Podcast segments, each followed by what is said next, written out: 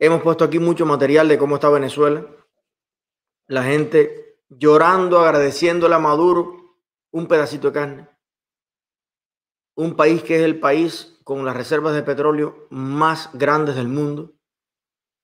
Las comunidades enteras sin medicamentos, sin alimentos, 5 millones de desplazados en los últimos 20 años, una cosa loca, impensable, el mayor éxodo de la historia de la humanidad en Venezuela. Pero ahora miren, para que ustedes vean una especie de Michael Osorbo, Gato de Cuba, Luis Manuel Otero, en fin, pudiéramos hacer la similitud con tantas personas. Cámbiale el uniforme a la policía para que vea que es lo mismo con lo mismo. Vamos a ver un sencillo ejemplo de represión en Nicaragua. Frente, trabajando, chancleteando, vendiendo. No jodas, en el mismo chipote levanté mi voz, ¿no te das cuenta de eso? Señor, en el mismo chipote levanté mi voz, ustedes no me han callado, ni lo van a hacer.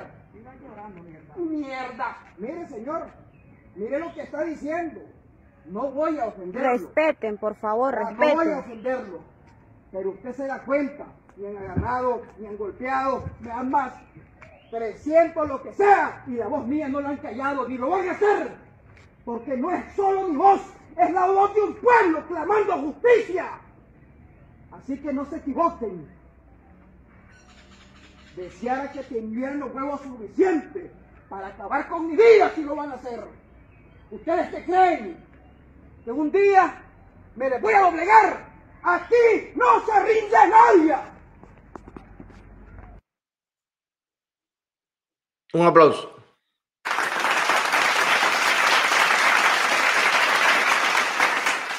Ahí estamos viendo un José Daniel Ferrer.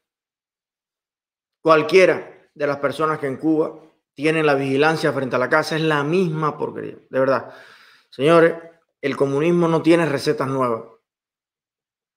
Y, Nicaragua, para que ustedes vean lo que es una dictadura que no eh, ha expropiado todos los negocios, al contrario, el mayor éxito de Ortega es que se hace amigo, amigo, amigo de el billete de los inversionistas, del mundo entero que se quiere hacer amigo de él. Nicaragua sería el ejemplo perfecto de lo que yo les digo que va a pasar en Cuba si los Estados Unidos de América se hacen socios comerciales completos, estables con la dictadura. Exactamente eso. La represión política sería absolutamente impune. Y por supuesto Estados Unidos no iba a decir nada, nadie iba a decir nada porque todo el mundo es amigo, todo el mundo es aliado y los pueblos totalmente vulnerables y desamparados. Ese es Nicaragua. No dejan vivir a la gente sea religioso, cura, evangélico, estudiante universitario, periodista profesional de cualquier tipo, si usted no apoya a Ortega, usted puede perder desde la vida, la libertad, el trabajo, la tranquilidad, la familia. Es la misma cosa que pasa en Cuba. Y fíjense ustedes, ¿quién entrenó a los policías de Nicaragua? Yo conocí aquí en los Estados Unidos a un desertor, por así decirlo, de las Fuerzas Armadas nicaragüenses, que tuvo también que cruzar río y frontera y desbaratarse todo para llegar aquí y contar las cosas. Más de 200 asesores de la seguridad cubana estaban en Nicaragua entrenando las fuerzas represivas de Daniel Ortega. Y ahí ven, para muestra un botón. Cercada la vivienda, Ahí están los policías. Usted no se puede mover, usted no puede salir. Se lo llevan preso cada vez que le da la gana. Fíjense ustedes lo que yo les estoy diciendo. Y por qué hay que hacer toda la presión posible en el mundo entero para que no se normalicen las relaciones con la dictadura que hay en Cuba. Las relaciones deberían ser las más normales del mundo con un país normal. Si Cuba es un país normal, que venga la normalidad.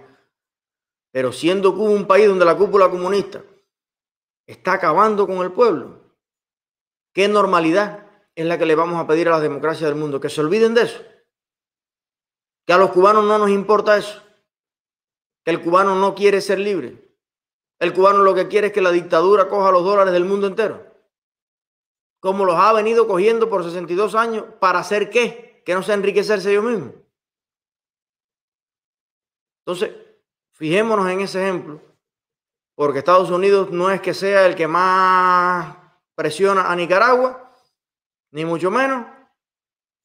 Y mire cuál es la situación. Y eso es algo light. En Nicaragua directamente te disparan y te matan. Porque los mismos colectivos armados que tiene Maduro y que tenía Chávez, los tienen en Nicaragua también. Encapuchados, armados, que llegan y acaban con tu vida sin mirar para los costados.